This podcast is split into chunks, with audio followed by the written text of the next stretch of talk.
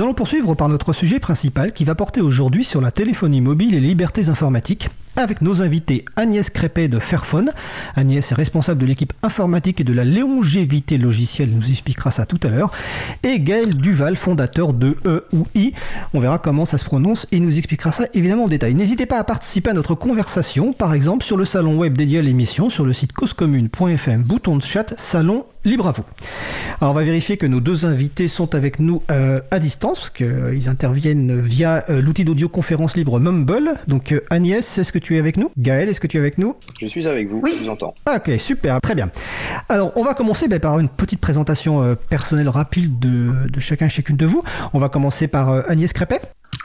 Oui, donc déjà merci pour l'invitation. Je suis très honorée de participer à votre émission. J'ai écouté quelques fois en mode podcast.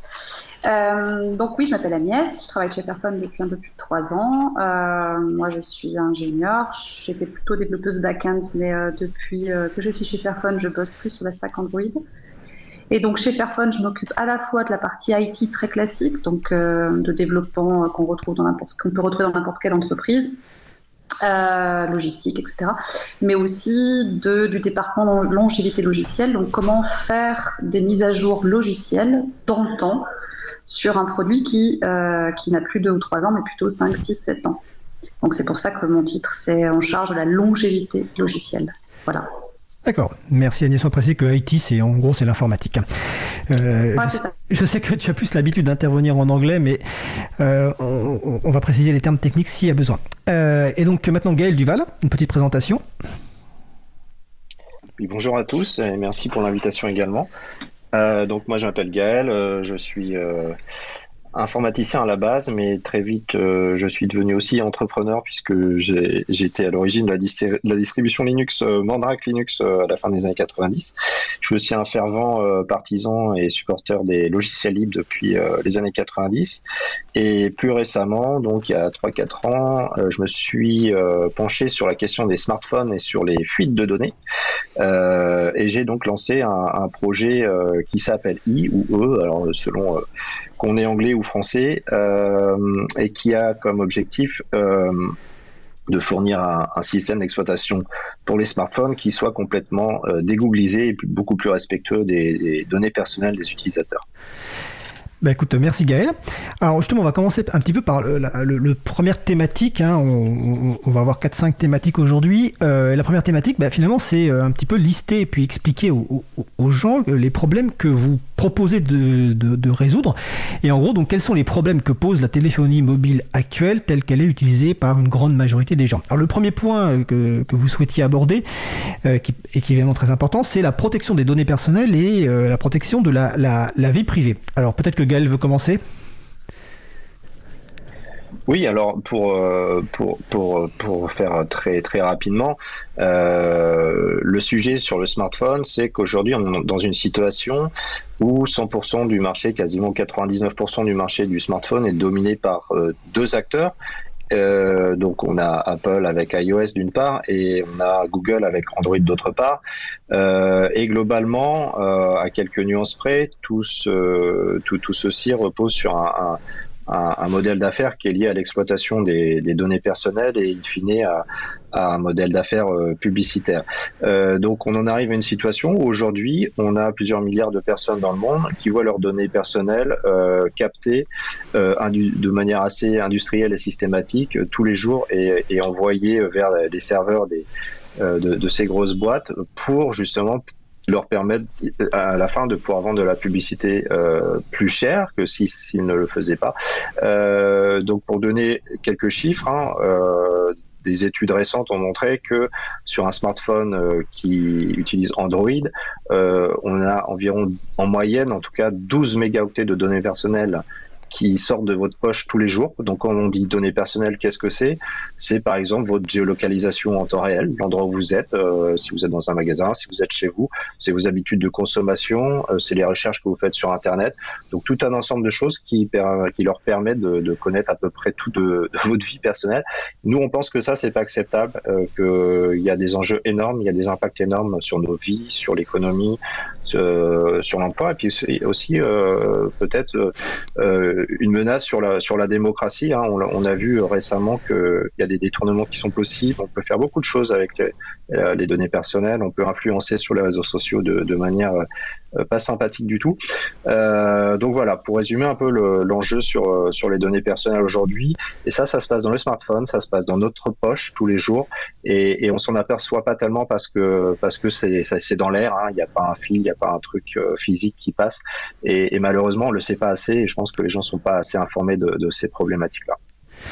Alors euh, justement, est-ce que euh, il existe un, site ou un moyen pour quelqu'un qui, qui voudrait savoir en fait quelles sont les données personnelles qui sont justement euh, partagées avec les GAFAM, donc Google, Amazon, Facebook, Apple, Microsoft, tous les géants du, net, et notamment les, deux gros effectivement sur la téléphonie. Est-ce qu'il y a un moyen de savoir un peu avec par exemple sur son téléphone, est-ce qu'il y a des applications ou des sites qui permettent de savoir quelles sont les données qui sont partagées quand on utilise une application? Je sais pas, Agnès ou... Alors il faut... Vas-y.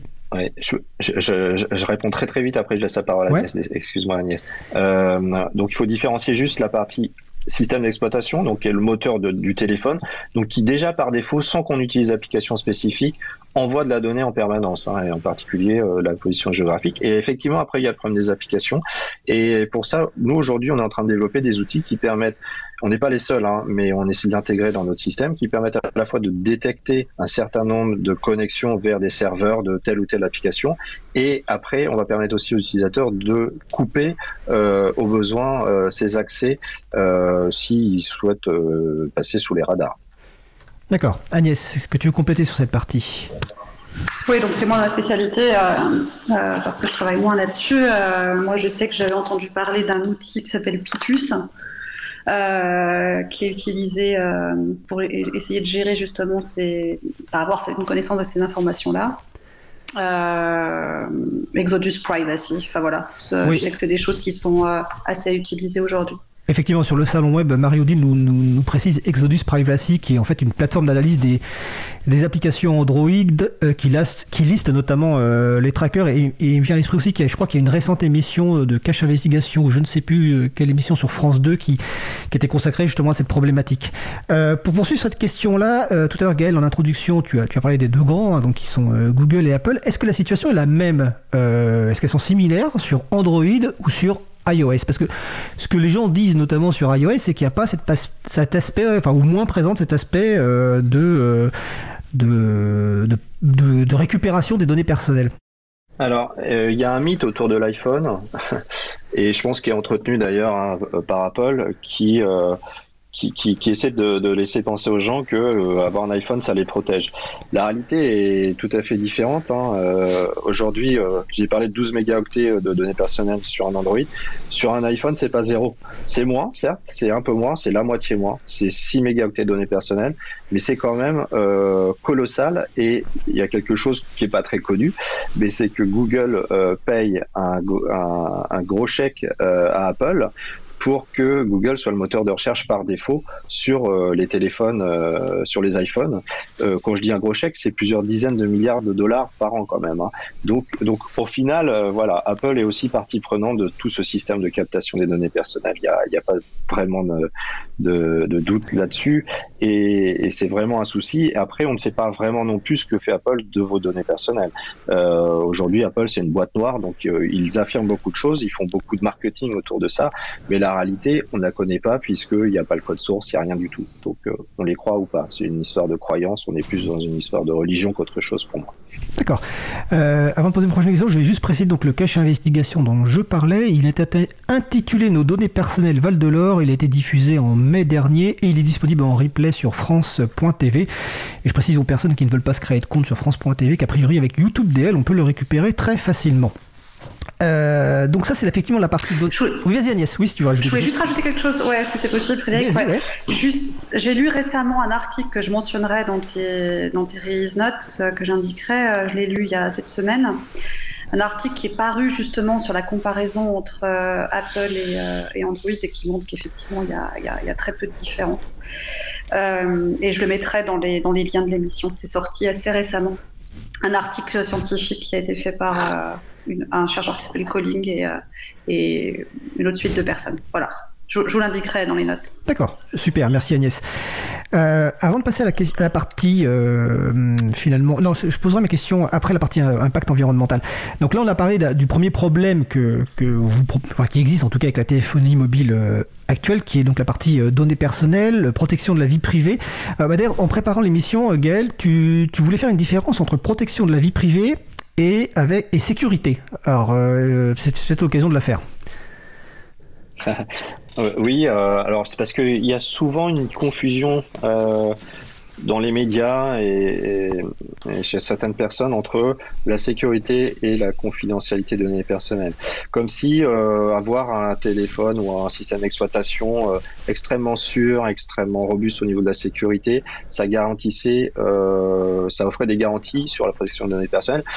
La réalité, c'est il n'y a pas vraiment de comment dire, euh, la sécurité, elle est nécessaire, mais elle n'est pas suffisante. Euh, on peut très avoir un téléphone très très sécurisé qui va de manière très très sécurisée envoyer toutes vos infos chez Google. Et d'ailleurs, Google aujourd'hui développe un, a essayé de développer un discours marketing justement autour de la sécurité. Vous allez pouvoir acheminer de manière très sécurisée vos données personnelles chez nous. Euh, nous, on n'est pas du tout sur cet axe-là. On préfère avoir à la limite un système qui va être d'une sécurité classique euh, du marché état de l'art.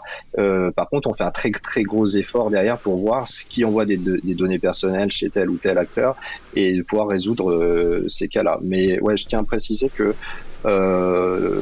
sécurité et protection des données personnelles, c'est deux sujets qui sont connectés mais qui ne sont pas forcément identiques. D'accord. Donc ça c'est le premier, euh, on va dire, euh, problème posé par la téléphonie, données personnelles, protection de la vie privée. Et puis évidemment, téléphone, ça veut dire aussi du, au-delà des logiciels, ça veut dire aussi du matériel, des métaux rares, plein de choses, euh, des gens pour construire ces, ces, ces, ces matériels, qu'on nous force, enfin qu'on tente de nous forcer de racheter régulièrement à des prix incroyables. Donc la question de l'impact environnemental, développement durable, là, je, dirais qu'au niveau du Fairphone, vous êtes un petit peu sur ces questions-là notamment. Donc Agnès, quels sont les problèmes posés sur ces domaine-là par la téléphonie mobile actuelle. Oui, donc comme tu l'as dit Frédéric, il y a vraiment cette premier aspect des métaux. Qu'est-ce qu'on inclut comme métaux? La plupart des métaux posent beaucoup de problèmes et environnementaux et sociaux. Donc environnemental parce que ça crée énormément de pollution, même si c'est pas chez nous, bien souvent, parce qu'on n'a plus de mines beaucoup dans les, dans les pays européens ou aux États-Unis, etc. En tout cas, plus beaucoup par rapport à il y a 100 ans. Euh, mais aussi beaucoup de problèmes sociétaux parce qu'on retrouve beaucoup d'enfants dans les mines et beaucoup de financement des conflits armés. Donc le projet de Fairphone, initialement, c'était vraiment de lutter contre les minerais de conflit, que sont l'étain, l'or, le tungstène et le tantal. Donc essayer de euh, soit chercher des alternatives à ces métaux. Le tantal, c'est ce qu'on a fait avec le Fairphone 3, on a essayé d'enlever le tantal, mais euh, aussi quand on doit les utiliser, comme l'or, euh, faire en sorte d'utiliser des des mines fair trade, comme le chocolat, mais pour les mines, pour garantir à la fois des bonnes conditions pour les gens et euh, child free, euh, conflict free mineral, donc éviter respectivement le, travail des enfants, euh, essayer d'éviter le travail des enfants et d'éviter les, les, financements des, des, conflits armés. C'est des choses dont on entend parler, mais c'est vrai que pragmatiquement parlant, il n'y a pas beaucoup de choses qui se font sur le terrain. en tout cas, il y a dix ans, il y avait quasi rien, et aujourd'hui, il, y a quelques initiatives que je trouve intéressantes. en août dernier, il y a la Fair Cobalt Alliance, l'alliance de cobalt équitable, qui est qui est un consortium de plein d'entreprises, de, d'ONG qui s'est monté et qui est vraiment arrivé à. L'objectif, c'est d'arriver à financer justement des. à aider des mines fair trade. Euh, Je précise que fair trade, c'est commerce équitable. Commerce équitable, ouais. Et dedans, il y a plein de boîtes qui ont rejoint le truc, donc comme Tesla, Volvo, etc. Il y a des gens qui peuvent dire ouais ça fait pas rêver que, soit des, que des gros trucs rejoignent des initiatives comme ça. En même temps, euh, Tesla et Volvo ils achètent dix fois plus de cobalt que Fairphone. Donc euh, si en termes de volume, heureusement qu'il y a des, boîtes automobiles qui rejoignent ce genre d'initiative et c'est un peu le nerf de la guerre, c'est le volume. C'est-à-dire que quand vous arrivez sur place, Fairphone ça bosse depuis des années au Congo par exemple. Et quand vous arrivez sur place en disant ouais, ça serait super cool de lancer une mine euh, euh, de commerce équitable autour du, cobalt, euh, les gens sur place vont vous dire ouais, mais bon, t'en achètes combien quoi? Est-ce que t'en achètes 10 kilos par mois ou 3 tonnes Donc voilà, tout démarre de l'extraction des minerais et c'est jamais vraiment évident. De, c'est vraiment un, combat pas évident. on dit souvent qu'à, moi je dis souvent qu'à faire fun, les vrais héros héroïnes, c'est vraiment celles et ceux qui bossent sur ces problématiques de minerais parce qu'on est vraiment face à des gouvernements corrompus, euh, à des entreprises qui, qui, se cachent un peu les yeux. Euh, le marché noir, c'est hallucinant. Euh, il y a, y a des, beaucoup de mines industrielles qui, ont, qui embauchent beaucoup de, mineurs euh, artisanaux, donc des familles de mineurs, hein, enfants compris, sans que ça se sache. Enfin, voilà, énormément de problèmes sociétaux et environnementaux. Euh, donc le nerf de la guerre, c'est d'arriver à faire des solutions qui durent pour éviter d'avoir d'avoir trop de téléphones sur le marché. Aujourd'hui, la durée de vie d'un téléphone, c'est à peu près deux ans, ce qui est quand même pas terrible. et si on revient sur la partie software logiciel, qui nous intéresse un peu plus aujourd'hui. Il y a une, une, un, rapport, j'arrive plus à parler français, j'allais dire report, mais non, je me force. Je, désolée. Euh, donc il y a un rapport européen qui est sorti, la Commission européenne qui est sortie l'année dernière et qui montre que dans 20% des cas, les gens changent leur téléphone alors que le, leur appareil matériellement est absolument parfait, donc à cause d'un problème software ce qui, est, beaucoup. Hein. C'est-à-dire que vous cassez votre téléphone, euh, l'écran est cassé, bon, c'est une chose, ce serait bien de pouvoir le réparer, c'est ce qu'on essaie de faire aussi avec Fairphone. Euh, mais euh, imaginez que votre téléphone va très bien, il n'y a aucun problème matériel. Quand il y a un problème software, eh ben, les gens sont bloqués. Si jamais vous êtes fan de TikTok et vous ne pouvez pas utiliser TikTok, je fais exprès de prendre cet exemple, parce que je suis sûre qu'il y a beaucoup de fans de TikTok ici. Mais voilà, vous prenez un, une personne qui est fan d'une app qui tourne plus aujourd'hui sur, euh, sur le téléphone, la personne va arrêter d'utiliser son téléphone. Donc le, problème software, enfin logiciel est quand même vachement important. Euh, et euh, bah ça c'est le boulot par exemple que je fais à Fairphone, on en parlera plus tard. Donc il faut vraiment arriver à faire des téléphones qui durent. Et pour que le téléphone dure, il faut qu'il euh, soit irréparable et qu'il ait un support logiciel long terme. Donc des solutions comme i, c'est aussi super pour ça parce que Edge, euh, beaucoup de solutions open source permettent à des euh, utilisatrices, utilisateurs de pouvoir euh, garder leur téléphone longtemps. Là-dessus, Fairphone fait, on va dire, rien de, complètement exotique, si ce n'est de pousser des versions Android qui durent longtemps, qui durent dans le temps, quoi. Voilà. D'accord. Euh, en préparant l'émission, tu, tu m'as parlé aussi, on parlait des, poids des monopoles, donc on a parlé tout à l'heure de euh, Google et Apple. Euh, toi, tu voulais parler peut-être des, fabricants de puces. Donc très rapidement, c'est quoi la problématique des fabricants de puces informatiques? Donc, comme je, viens juste de dire que la transition était bonne, je viens juste de dire, ouais, on fait rien d'exceptionnel, si ce n'est de faire des, des, mises à jour d'Android dans le temps. Bah, faire ces mises à jour d'Android, c'est super dur à cause des monopoles que sont les fabricants de puces et euh, Google, donc Google pour Android, et les fabricants de puces, nous on travaille avec Qualcomm, mais ça pourrait être aussi Mediatek. En fait, euh, on est entre deux chaises, et les deux chaises font rien pour faire euh, de la longévité logicielle, pour faire durer les produits dans le temps. Donc Qualcomm, qu'est-ce qui se passe avec Qualcomm par exemple? Et pareil, encore une fois, c'est pas les seuls. Samsung et, et Mediatek font pareil. Donc vous achetez une puce en tant que fabricant de téléphone, vous la mettez dans votre téléphone. D'une, vous avez une opacité complète sur le modèle de licence. C'est-à-dire qu'une fois que vous avez acheté la puce, vous payez une licence et vous ne savez pas exactement combien de temps le support va exister. Ça peut être euh, une ou deux ou trois versions d'Android.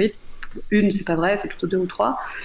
Euh, mais le, fabricant de puce peut tout à coup décider de, dropper, d'arrêter le support. Ce qui pour vous est problématique parce que si le fabricant de puce ne, fournit pas les briques logicielles nécessaires euh, aux nouvelles mises à jour de sécurité de votre euh, OS Android par exemple, eh ben ça va être problématique, ça vous pourrez plus facilement faire ces mises à jour de sécurité logicielle. Donc vous allez être euh, bloqué sur par exemple Android 6 ou 7. Et de l'autre côté, Google, qui est derrière Android, va vous dire oui mais bon moi Android 6 ou 7 j'arrête de le maintenir quoi. Ma version Android 8, je vais la garder 3 ans, je vais fournir des mises à jour de sécurité pour 3 ans et après j'arrête. Donc vous avez d'un côté Google qui pousse à euh, mettre à jour euh, vers des, se mettre à jour vers des nouvelles versions d'Android. Et Qualcomm, qui de l'autre côté dit Ouais, mais moi, euh, les nouvelles versions d'Android pour des puces qui ont 5 ans, je les supporte plus. Je donne l'exemple de Fairphone 2, qui est un téléphone qui est sorti en 2015, fin 2015. Aujourd'hui, Qualcomm est, plus impliqué dans la mise à jour des briques logicielles nécessaires depuis 3 ans. Donc depuis 3 ans, les mises à jour qu'on fait, c'est sans eux. Et ça, c'est compliqué. Euh, donc euh, oui, pourquoi je parlais des monopoles? Parce que c'est euh, quand vous voulez faire en sorte de faire des mises à jour logicielles dans le temps, vous devez faire face à ces monopoles-là. Et du côté de Google, ce qui est compliqué, je crois qu'il y a une des questions, Frédéric, que tu voulais me poser sur qu'est-ce que vous faites chez Fairphone. Est-ce que vous, vous, livrez un téléphone, une version d'Android avec les Oui, c'est dans, la partie d'après, ouais. Eh bien oui, on les, je, t'en parlerai plus, mais oui, je t'expliquerai pourquoi on fait ça, parce qu'on on a un Android certifié, enfin bon bref. Et donc pour, pour ce faire, tu passes une Google certification, une certification Android, et euh, il y a eu 477 000 tests à passer, et si tu en rates un, tu échoues la certification Android. Donc ça veut dire que Google te donne pas euh, ta certification, tu peux pas shipper ton, enfin, livrer ton Android euh, à tes utilisateurs. Donc, euh, pour chaque exception, donc, euh, admettons qu'à la fin d'un un, an de travail où tu as essayé de mettre, euh, d'implémenter Android 10 sur ton téléphone, qui a 5 ans, là, si tu as 10 tests qui ne marchent plus, qui marchent pas sur 477 000, tu pourrais dire, ah, c'est pas grave, c'est rien par rapport à la, totale, mais non, si, c'est quelque chose pour chaque test, tu dois faire un processus d'exception auprès de Google et ça dure parfois des mois avant que Google te donne la validation du truc. Donc c'est beaucoup d'échanges techniques, on parle de dossiers techniques. Hein. Euh, donc, euh, et on a beau faire notre pitch Fairphone, si tu veux, on est loin de. on est loin, je dis pas qu'ils s'en foutent, mais je veux dire, on est loin de ça, quoi. Eux, ils veulent Bluetooth marche pas, Bluetooth marche pas, tu te débrouilles, il faut qu'il marche, quoi. D'accord. Donc, euh, c'est ça, c'est en ce sens que je veux dire que ces monopoles-là font absolument rien pour faire en sorte que les produits, les devices sur le marché, les, téléphones sur le marché durent. Voilà. Ok. D'accord. Euh, donc là, on a bien compris les, principaux problèmes. Euh, on pourrait faire évidemment des heures là-dessus. On va passer, mais le temps passe euh, très vite hein, je, à la radio. on va passer à vos propositions de, solutions, donc de solutions qui durent, pour reprendre l'expression que tu as employée, Agnès, hein, donc notamment sur l'évolution logicielle, logiciel libre, réparabilité. On va commencer peut-être par, par, par Gaël, qui donc est le fondateur de I. Alors, tu as expliqué un petit peu tout à l'heure d'où venait cette idée. Et donc, en fait, bon, qu'est-ce que c'est que I ou E en fonction de la façon dont on le prononce? Alors I ou E comme on veut, ou euh, dans d'autres pays ils ont d'autres prononciations aussi, mais euh, peu importe. Euh, on aura un nouveau nom hein, vraisemblablement. Petite parenthèse. donc nous, nous on, reprend la base d'Android parce que il faut savoir que Android à la base c'est un logiciel libre hein, qui a été racheté, euh, plus ou moins absorbé par Google, mais cela dit, tout, le, le, cœur du système hein, reste libre, donc on a le droit de, de, le forquer, comme on dit, de le dériver euh, pour en faire un autre système d'exploitation. D'ailleurs, au, cœur de, de l'Android, il y a le noyau Linux qui tourne, hein, qui est un logiciel libre. Euh, donc ça, c'est intéressant. Et, ce qui nous permet, nous, bah, de, de, faire des modifs, tout simplement, dedans, de, de, la manière la plus légale possible. Et, et, donc, on commence par lister euh, tout ce qui envoie. Donc, on repère les traces euh, passe sur le réseau, de ce qui est envoyé comme données personnelles, par exemple les appels sur la géolocalisation, euh, tout ce qui peut euh, euh tout, tout, tout, ce qui peut être lié au DNS, donc la recherche des noms de domaine, c'est un peu technique, mais ou le fait que quand on démarre un téléphone, il y a une requête réseau qui va directement sur les serveurs Google, qui informe Google que le smartphone il, vient de démarrer, et tout ça on le repère et on le modifie, c'est-à-dire que euh, on coupe tout simplement et on remplace avec euh, avec soit nos propres services, soit des services équivalents. Typiquement pour la géolocalisation, on utilise un service de Mozilla qui permet d'affiner la géolocalisation quand on n'est pas à l'extérieur. Euh, et puis on remplace toutes les applications par défaut qui pourraient potentiellement aussi envoyer des données euh, chez Google euh, et on les remplace par des, des applications qu'on sélectionne. Parfois on les modifie, euh, principalement pour améliorer un petit peu leur leur interface utilisateur, leur ergonomie quand on pense qu'elle n'est pas d'un niveau acceptable pour quelqu'un qui qui, euh, ne connaît rien, qui a l'habitude d'un produit euh, tout fini. Euh, et puis on, a aussi toute la partie applicative, donc on reste compatible avec les applications euh, mobiles existantes. Donc on peut très bien utiliser, alors je le recommande pas, mais on peut très bien utiliser Facebook sur iOS, ça marche très bien. Moi je le fais pas, hein, je pense que voilà il y a d'autres réseaux sociaux qui, qui sont un petit peu plus vertueux, mais grosso modo on peut utiliser toutes les applications qu'on connaît, dont on a l'habitude d'utiliser. Euh, on peut les utiliser sur iOS. Donc on offre un, truc tout intégré en fait qui permet d'avoir une vie numérique normale, je veux dire euh, sans avoir besoin de, bidouiller ou sans avoir besoin non plus de, euh, de renoncer à certains usages, mais d'une manière beaucoup plus vertueuse et aussi de manière plus informée. par exemple dans notre store d'applicatifs, chaque application, on, on leur donne une note de on va dire qualité de la vie privée. on appelle ça privacy en anglais qui est un truc un petit peu arbitraire, mais qui donne une idée déjà de ce qu'il y a dans l'application. Et typiquement, on regarde le nombre de trackers qu'il y a dans l'application. Donc les trackers, c'est comme les cookies, mais pour les applications. Ça informe plein d'autres boîtes que par exemple, si vous utilisez euh, l'application du Nouvel Ops ou Le Monde, euh, bah, en fait, vous pensez que vous envoyez des données éventuellement chez Le Monde de Nouvel Ops. Bah oui, mais aussi à 25 autres euh, boîtes, des régies publicitaires, des boîtes qui font de l'analyse de données, etc. Donc tout ça, on est un peu, on combat tout, tout, tout toute cette euh, tous ces transferts de données là qui nous semblent pas utiles et pas opportuns. Et, et, donc on va donner ces notes de privacy euh, de, de protection de la vie privée. Et pour ça d'ailleurs on utilise euh, on utilise euh, l'outil sur la partie tracker on utilise l'outil de Cassitanias Exodus Privacy qui est, qui est, très bien qui est un outil libre développé à l'origine en France d'ailleurs. Et on fournit un système d'exploitation le plus simple possible à utiliser euh, quelque chose que euh, voilà n'importe qui peut euh, utiliser en très peu de temps, sans apprentissage spécifique, sans avoir besoin de faire des réglages spécifiques, et qui offre déjà un minimum de garantie sur la protection de la vie privée. Et juste euh, petite anecdote, là il y a une étude du, une, de recherche qui vient de sortir euh, hier, euh, une université à Dublin, et donc le chercheur a comparé ce qui était envoyé par défaut sur différents smartphones, donc chez Huawei, Xiaomi, Samsung, euh, et iOS et euh, dans, dans, tous ceux qu'il a testé, le seul euh, OS à ne pas envoyer de données chez euh, Google et, chez d'autres GAFAM, c'était iOS. Donc, donc voilà, on fait vraiment un gros gros boulot de, de, nettoyage et d'intégration sur sur sur l'OS mobile. Et on bosse avec des gens comme Fairphone et c'est là que c'est intéressant aussi parce que je te laisse peut-être. Euh, ouais, mais justement, en fait, parce que euh, là, on a bien compris effectivement le, but de iOS, mais si moi je me place d'un point de vue euh, du grand public, et je sais que dans ton historique, et notamment tu as cité Mandrake, tu vises évidemment le grand public et tu as beaucoup contribué au niveau des distributions GNU Linux à, à, ça. la personne qui écoute là se dit, mais bon, ça a l'air bien, mais comment je l'installe? Est-ce qu'il faut que je l'installe sur un téléphone que, que j'ai chez moi? Est-ce que vous vendez des téléphones? Est-ce qu'il faut que j'achète un Fairphone que j'installe iOS? Comment ça se passe pour les gens qui voudraient euh, utiliser ton, système Alors, on propose euh, différentes manières en fait de l'obtenir. Euh, comme c'est un logiciel libre et que nous-mêmes on dérive de d'Android, alors de Lineage OS, etc. tout, tout ce qu'on fait, toutes nos modifications, on les on, les reverse euh, avec les mêmes licences et donc n'importe qui euh, peut installer ce qu'on développe et même le modifier pour en faire. On a commencé à avoir des forks de iOS, c'est assez rigolo. Euh, et donc chaque utilisateur peut l'installer lui-même sur un téléphone qu'il possède, un vieux téléphone par exemple, euh, juste pour information, et c'est marrant parce qu'Agnès parlait du, du support, la longévité des téléphones, et, et clairement, nous, c'est un sujet aussi qu'on a.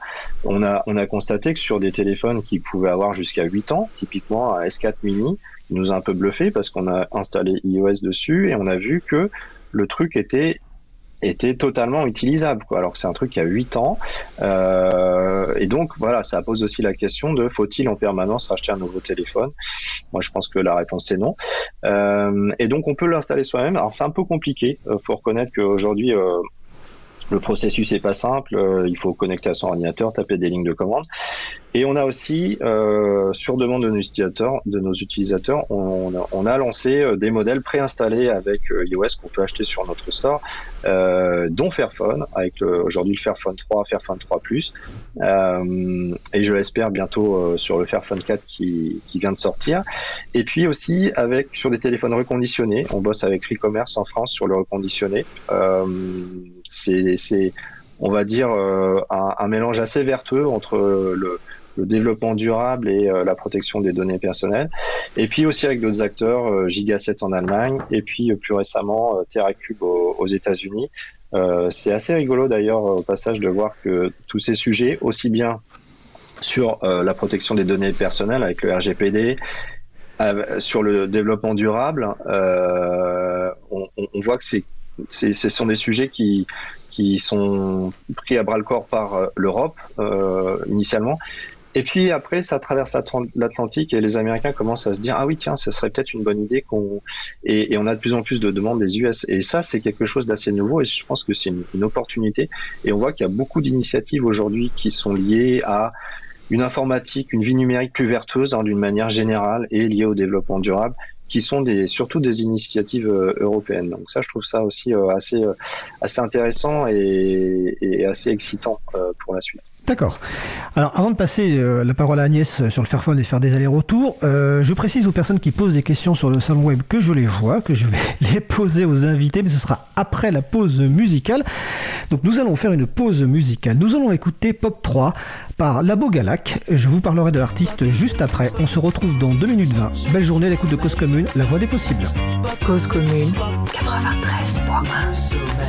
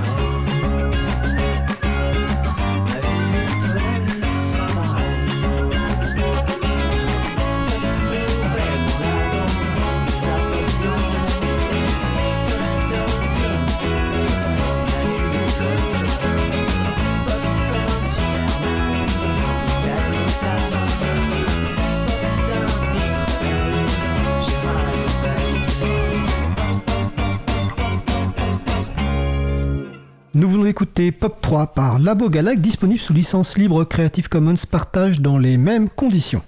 Retrouvez toutes les musiques diffusées au cours des émissions sur causecommune.fm et sur april.org. Libre à vous, libre à vous, libre à vous. L'émission de l'April sur les libertés informatiques. Chaque mardi de 15h30 à 17h sur Radio Cause Commune. Donc nous sommes de retour avec Agnès Crépet et euh, Gaël Duval. Gaël Duval, je crois que Labo Galac, tu connais. ouais, j'ai trouvé ça assez amusant vu le thème de l'émission. Il se trouve que euh, je faisais beaucoup de musique avant et que c'est moi en fait. Euh, c'est un truc que j'ai enregistré vers 2003-2004 et c'était le titre relate un peu mes, mes premières aventures internet des années 90, pas mal de souvenirs et de trucs, première communauté virtuelle et tout ça. Et euh, voilà, c'est un petit clin d'œil. Je trouvais que c'était assez, euh, c'était euh, un, petit, assez rigolo de, de vous proposer ce, ce titre. En tout cas, moi j'ai beaucoup apprécié. En tout cas, effectivement, c'est on a toujours plaisir que l'un des invités en fait soit aussi artiste, libriste. D'ailleurs, j'en profite que nos pensées vont aussi aujourd'hui à, Laurent Séguin, hein, qui était un, un, libriste et qui était aussi artiste sous le nom de Cyber SDF. Et la, deux des jingles de l'émission, la musique, c'est Doling de Cyber SDF. Donc on pense bien à Laurent et à sa famille. Alors on va pouvoir, on va poursuivre notre discussion sur téléphonie mobile et liberté informatique. Je préviens tout de suite mes deux invités que par rapport au programme qu'on avait prévu, comme il y a pas mal de questions sur Salon Web, on va un petit peu le, le, le, le bousculer ou en tout cas on va prendre les questions. Euh, j'ai bien noté qu'il y avait des questions sur le modèle commercial, mais on y viendra tout à l'heure. Donc, euh, Agnès, est-ce que tu peux nous expliquer ce que propose Fairphone en, termes de, matériel et aussi éventuellement de logiciel Et il y a une question sur le nombre de personnes chez Fairphone qui travaillent pour résoudre les soucis dont tu parlais tout à l'heure. Alors, bah, dans mon équipe, on est euh, 5 ingénieurs. Donc, c'est pas beaucoup. Mais on a une boîte où on est à peu près 80. Donc, euh, On est cinq dédiés à la longévité. Évidemment, il y en a d'autres qui travaillent sur la partie euh, nouveaux produits, en tout cas produits toujours euh, avec le support euh, nécessaire de, Qualcomm, comme ce, dont j'expliquais tout à l'heure.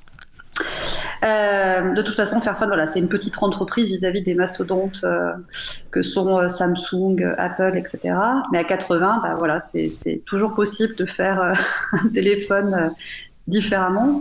L'objectif de Fairphone, c'est de toute façon pas de faire un super téléphone, c'est vraiment d'arriver à travers ce téléphone, de montrer que c'est possible et d'influencer les autres. Donc notre euh, rêve ultime, c'est de faire en sorte qu'un jour, les autres fabricants de téléphones essayent euh, de construire un téléphone différemment en respectant à la fois la planète et les gens qui le fabriquent. Donc ça, c'est pour répondre à la question des personnes. Oui, tout à fait. Et donc sinon, au niveau matériel et logiciel, Qu'est-ce que propose euh, Fairphone Ouais. Alors au niveau du matériel et logiciel, au niveau le gros le gros focus de Fairphone, c'est quand même la partie hardware, matériel. C'est-à-dire que euh, comme je, disais tout à l'heure, on a toute une action sur euh, les minerais, donc essayer d'extraire des minerais en faisant en sorte qu'il n'y ait pas d'enfants, pas de financement des conflits armés, et en respectant les, mineurs, donc en les payant de manière convenable. On fait la même chose sur la partie usine en Chine. Faut savoir qu'aujourd'hui, il y a 95% de la production, qui a, de l'assemblage des téléphones qui a lieu en Chine. Donc Fairphone, notre, notre idée, c'est pas de se rapatrier en Europe, c'est vraiment d'être là, où ça se passe mal pour essayer d'améliorer les conditions de travail des gens. Donc ce qu'on fait différemment, c'est aussi euh, être euh, dans l'usine pour essayer d'être là, euh, aider les négociations avec les salariés pour qu'ils et elles aient des meilleures conditions de travail.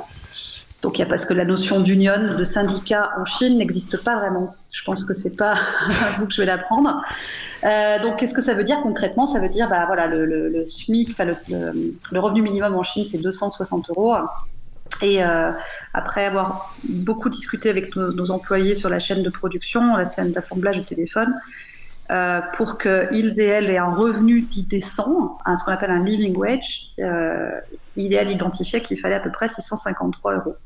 Donc entre 260 et 650, il y a un gap. Et euh, le truc un peu drôle, enfin qui est un peu drôle, c'est très drôle, mais euh, on, l'a fait en fait euh, en payant convenablement les gens à ce qu'ils demandaient.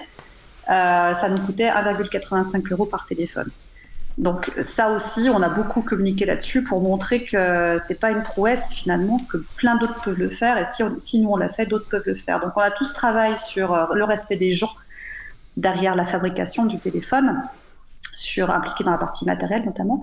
Et le téléphone lui-même, il a un design tout à fait spécifique puisque vous pouvez le réparer vous-même.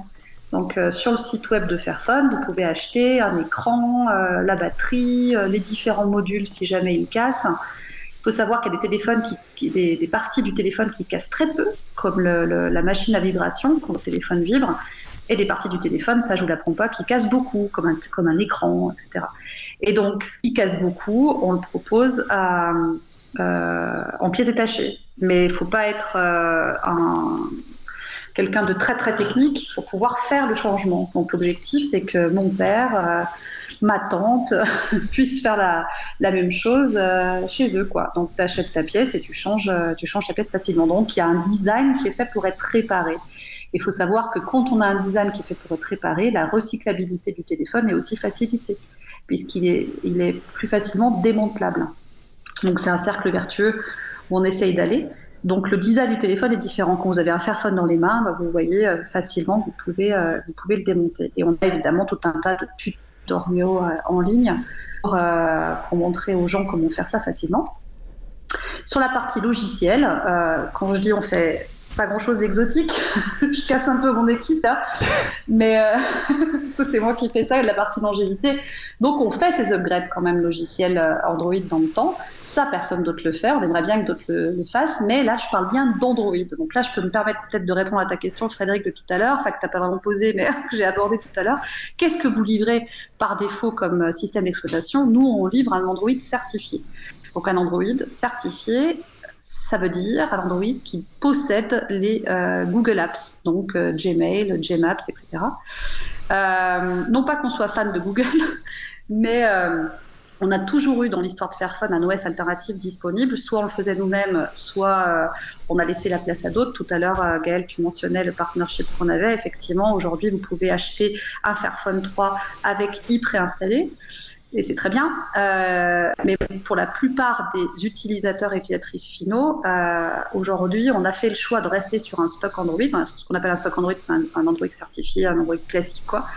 Parce qu'on ne veut pas se couper de cette euh, base d'utilisateurs et, utilisatrices qui sont parfois réticents à avoir une version alternative d'un OS. Donc on propose les deux alternatives. Et pour pouvoir avoir un Android qui dure dans le temps, certifié, il faut passer ces fameuses certifications dont je parlais tout à l'heure. Et, c'est compliqué parce que euh, personne dans l'industrie n'est là pour pouvoir euh, faire en sorte que ce soit facilité. Et encore une fois, je reviens au, but premier de Fairphone. Le but premier de Fairphone, c'est pas c'est pas de faire un super Fairphone. Même le fondateur de Fairphone, qui s'appelle Baz Van Abel, dit souvent que si Fairphone n'existe pas dans 10 ans, on s'en fout. L'objectif, c'est qu'on puisse changer, qu'on ait, ait, qu'on ait euh, eu un impact dans l'industrie. D'où l'importance aussi de continuer à faire des upgrades du stock Android, donc d'arriver à convaincre. Euh, enfin, moi, j'ai passé les 15 derniers jours au milieu des process d'exception de Google. Je vous garantis que c'est pas très drôle. Mais si ça peut participer à soit aider d'autres fabricants de téléphones, soit à convaincre Google qu'il faut faire quelque chose, ça serait bien. Et euh, je parle même pas de Qualcomm. Qualcomm, c'est encore une autre opacité, parce que Qualcomm, euh, sur, sur Google, on est sur, une, sur de l'AOSP, enfin, de l'Android, dont, une partie est open source, etc. Mm. Qualcomm, euh, il y a des choses qui sont publiées, mais qui ne le sont pas. Et donc là, c'est pareil. Tout ce qu'on peut faire pour convaincre les fabricants de puces pour euh, fournir un, un, support logiciel long terme, on pense que ça vaut le coup pour les autres acteurs autour de nous. Ok. Euh, J'ai relayé une question euh, sur IRC euh, qui va compléter une des miennes. Euh, la mienne, c'est bah, combien ça coûte aujourd'hui un, Fairphone? Et la question qui est comment Fairphone a pu baisser le prix de ses téléphones s'il y a une démarche équitable? Ouais, alors on n'a pas vraiment baissé. Enfin, on baisse le prix de nos téléphones quand ils, voilà, qui, commencent à prendre un peu d'âge, parce que de toute façon, plus on s'écarte, genre acheter une barre de chocolat équitable, on paye 2 euros de plus, mais on ne se rend pas bien compte que c'est euh, potentiellement 30% plus cher parce que c'est que 2 euros de plus ou 1,50 euros. Alors que acheter un téléphone, oui, équitable, oui, c'est plus cher, mais ça se sent vite quand on passe la barre des 30 ou 40%. Donc quand votre téléphone il vieillit, euh, si on veut faire en sorte que les gens continuent de l'acheter, il faut qu'on s'aligne un peu sur les politiques tarifaires. Donc le, Fairphone 3 était, sorti euh, il y a deux ans Fairphone 3 Plus est sorti en, il y a un an et demi, euh, enfin un an on va dire. Et, euh, et, on était sur des prix à plus de 400 euros, plutôt 450. Là, le Fairphone 3 était tombé depuis quelques mois à 380, 370, 380. Et c'était, à mon avis, un bon choix. Moi, je suis pas du tout dans le pricing, hein, dans tout ce qui est fixation de prix, mais je pense que c'était une bonne chose pour arriver à convaincre les gens de, d'acheter Fairphone. Et le, dernier euh, né, donc tout à l'heure tu l'as mentionné, j'en ai même pas encore parlé moi-même, le Fairphone 4, il est à 579 sur euh, la version la plus, euh, la plus petite, donc avec 128 Go de RAM, 128 Go et 6 Go de RAM, et à 649 avec une version un peu plus, un peu plus forte. Donc là, on est sur des prix moyenne gamme, on n'est pas sur du hmm. bas de gamme téléphone. Ça, vous pouvez pas comparer aujourd'hui un, enfin, je veux dire, si l'objectif, c'est, on, on sera jamais sur des prix d'entrée à 200 euros. Vu ce qu'on fait, c'est, c'est pas, c'est pas vraiment possible. On a, on a essayé d'augmenter un peu la, qualité technique du Fairphone 4 pour arriver plus dans les premiums. Mais, euh, mais voilà, on sera jamais sur des téléphones d'entrée de gamme à 200 euros.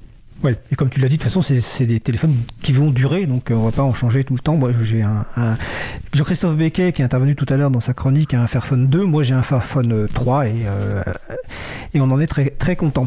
Euh... Ah, c'est cool, c'est cool d'entendre qu'il y a des gens qui font qu'il y a encore un Fairphone 2 parce que du oui. c'était mon job pendant longtemps. Je me dis, c'est cool. Non, mais on a encore 40 000 utilisateurs. Hein. Exactement, il en a encore un et voilà, il en est très content. Euh, Alors, je regarde ce que le temps file très vite et euh, pour pas oublier les questions. Ah si, tout à l'heure, il y a une question euh, oui, et puis par rapport au, prix, comme le disait tout à l'heure Gaël, il y a aussi la possibilité d'installer des OS comme iOS sur des téléphones reconditionnés. Et je précise d'ailleurs juste que quand tu dis iOS, Gaël, sur le salon web, il y a un encouragement à changer de nom parce qu'on pourrait confondre avec iOS d'Apple. Euh, donc effectivement, on, vous encourage à trouver un autre nom, même si je connais un peu l'historique effectivement de, de ce choix-là. Par contre, voilà, j'ai une question que je relais sur les applications euh, qui ne vont pas passer sur euh, sur i versus Android et notamment la, question des applications bancaires. Est-ce que quelqu'un qui va installer, euh, alors ça peut aussi valoir d'ailleurs sur le Fairphone la question, mais sur i, est-ce qu'il va pouvoir, personne va pouvoir utiliser ces applications bancaires notamment? Oui, alors ça c'est une super bonne question.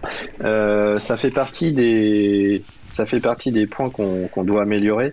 Euh, Aujourd'hui, les banques, certaines banques ont, ont, commencé à prendre des mauvaises habitudes qui consistent un peu à sous-traiter la sécurité de leurs applications mobiles euh, à Google. Euh, c'est-à-dire que grosso modo, sur un certain nombre d'aspects, Google fournit euh, des outils qui prétendument leur donnent euh, plus de garanties que le truc va être euh, sécurisé et, et, en particulier euh, il y a une partie qui s'appelle SafetyNet alors on rentre un peu dans les détails mais en gros que l'application mobile peut interroger pour savoir s'il n'est pas en train de tourner sur un smartphone qui ne serait pas un smartphone euh, officiel Google avec le tampon, etc. Euh, donc, bon, pour résumer, Google nous facilite pas la vie sur un certain nombre de sujets.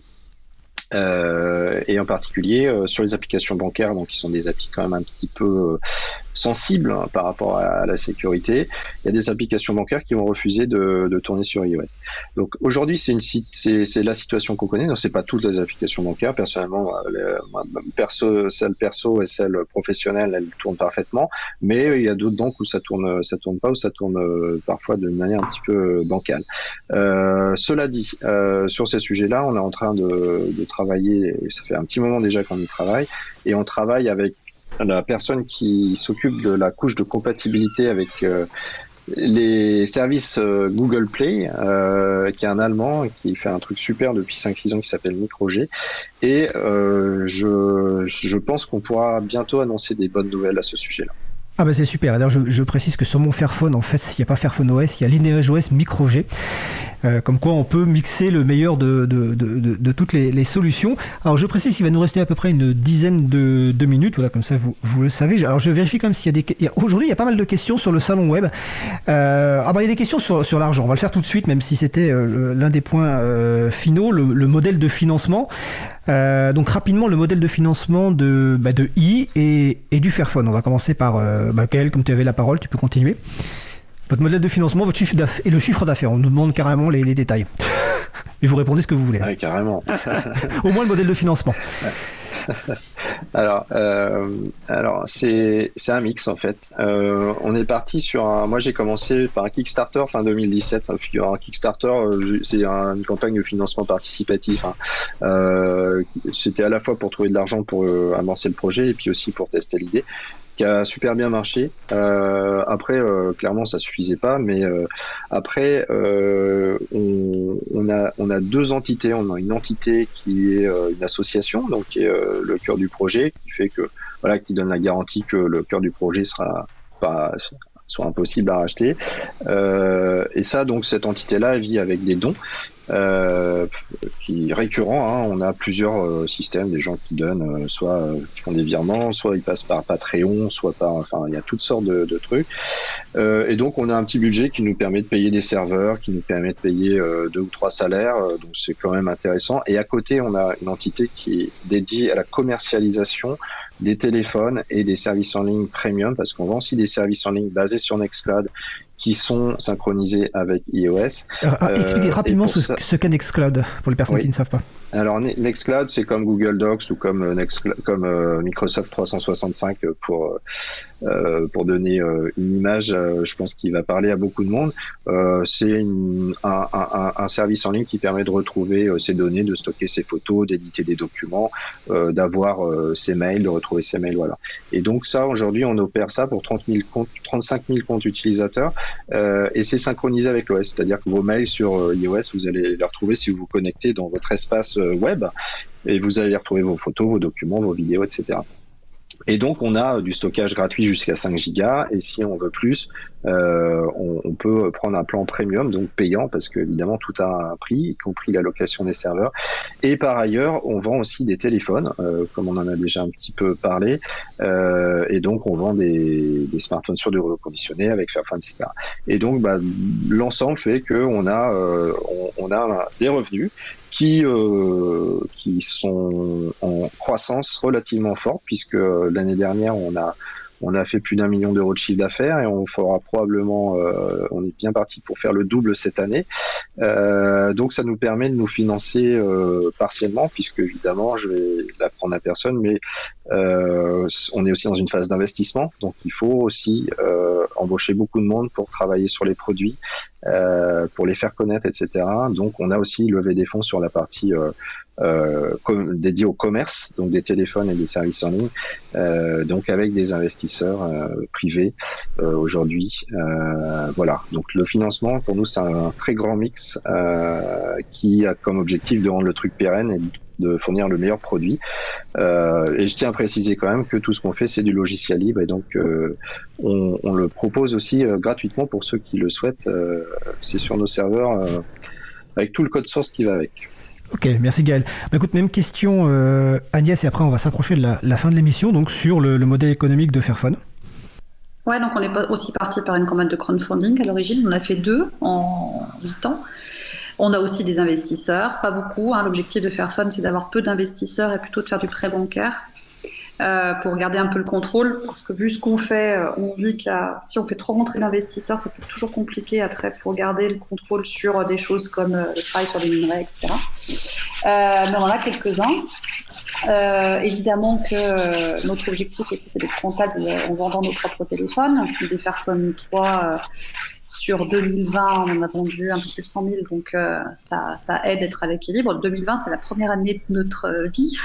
en 8 ans, on était à l'équilibre financier, donc euh, c'est plutôt cool. On est, on est sur un chiffre d'affaires de 36 millions à peu près, un petit peu moins de 36 millions. Donc c'est encore un petit chiffre d'affaires par rapport aux autres, quoi. Mais euh, en tout cas, c'est la première année qu'on est, rentable depuis 2013. Donc euh, voilà, on s'est accroché, on est toujours là. Et euh, notre objectif, c'est vraiment que notre euh, voilà que l'argent qu'on qu'on a, les marges qu'on a sur notre téléphone nous permettent de vivre. On publie notre cost breakdown. Le cost breakdown, c'est euh, où c'est que passe l'argent quand vous mettez 500 euros dans un Fairphone, où c'est que l'argent passe. Donc ça, c'est publié sur Fairphone 2, Fairphone 3, on l'avait publié, Fairphone 1 aussi d'ailleurs. Donc on vous dit qu'on pa qu passe tant de pourcentage sur la fabrication du produit, tant de pourcentage sur de logistique, tant de pourcentage... Et sur le Fairphone 2, de mémoire, sur 549 euros, il était sorti à 549 euros, il y avait 9 euros qui était notre marge. Et je pense que j'ai beaucoup de questions parfois de journalistes qui me disent Mais alors, c'est quoi par rapport à Apple? Évidemment qu'Apple va jamais fournir ce genre de chiffres. Hein. Demandez à Apple quelle est sa marge sur leur téléphone, ils ne vont pas vous répondre, mais je, peux vous promettre que c'est pas 9 euros. Pas que c'est pas, euh, que c'est pas euh, moins de moins de 8%. Quoi. Ok, d'accord.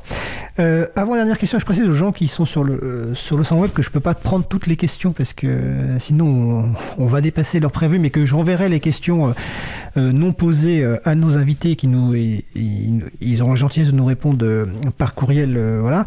Donc avant dernière question, il y a une question quand même qui est la et alors rapidement la réponse, si vous avez une idée, que peuvent faire les pouvoirs publics aujourd'hui, que ce soit sur la partie logicielle ou sur la partie matérielle, euh, en France ou en Europe? Est-ce que vous avez une demande particulière, par exemple, ou une idée? On va commencer par Gaël.